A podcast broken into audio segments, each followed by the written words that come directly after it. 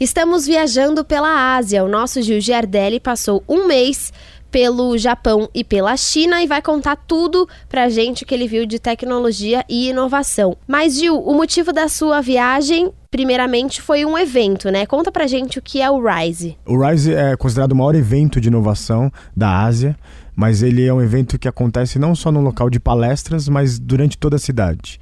Depois das 5 horas da tarde tem festas em todos os locais, enfim, tem bairros que as pessoas vão participar, todos conectados por um aplicativo para você falar onde você está indo, onde você vai jantar, onde está tendo festa.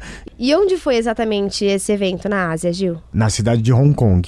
Mas o que eu vi, o Rise, além disso dos eventos noturnos e das palestras, também tem um espaço gigantesco que são é, é, de, para startups do mundo inteiro. Claro que tem mais startups de toda a Ásia, vi da Índia, de Singapura, é, do Japão, apresentando seus trabalhos e pedindo dinheiro para os investidores. E depois vocês podem checar, foram, enfim, muitas, muitos negócios foram feitos lá funcionou mais ou menos como uma aceleradora para as startups também, né? Esse evento. Exatamente, porque os grandes homens de negócios da Ásia também foram até lá para ver qual é essa próxima unicórnio das startups. E Gil, você falou sobre Hong Kong, você estava me contando que chamou muito a sua atenção uma palestra de uma representante, né?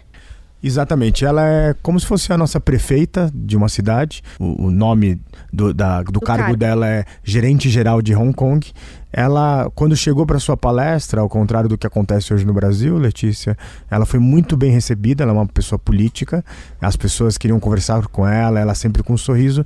E ela explicou como que Hong Kong está se preparando para ser uma cidade do século 21 depois que eles tiveram uma lição que ela disse que foi muito dura perder a, o Alibaba da Bolsa de Valores de Hong Kong que se transferiu para os Estados Unidos, como que eles estão criando um super centro financeiro.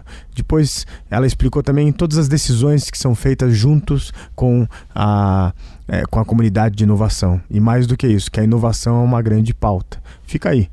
Quantos dos nossos candidatos presidenciáveis estão falando de inovação atualmente, né? Bom, se você quiser conhecer tudo sobre o maior evento de inovação e tecnologia da Ásia, é só entrar na nossa página Revolução Band News que você encontra no site da Band News FM.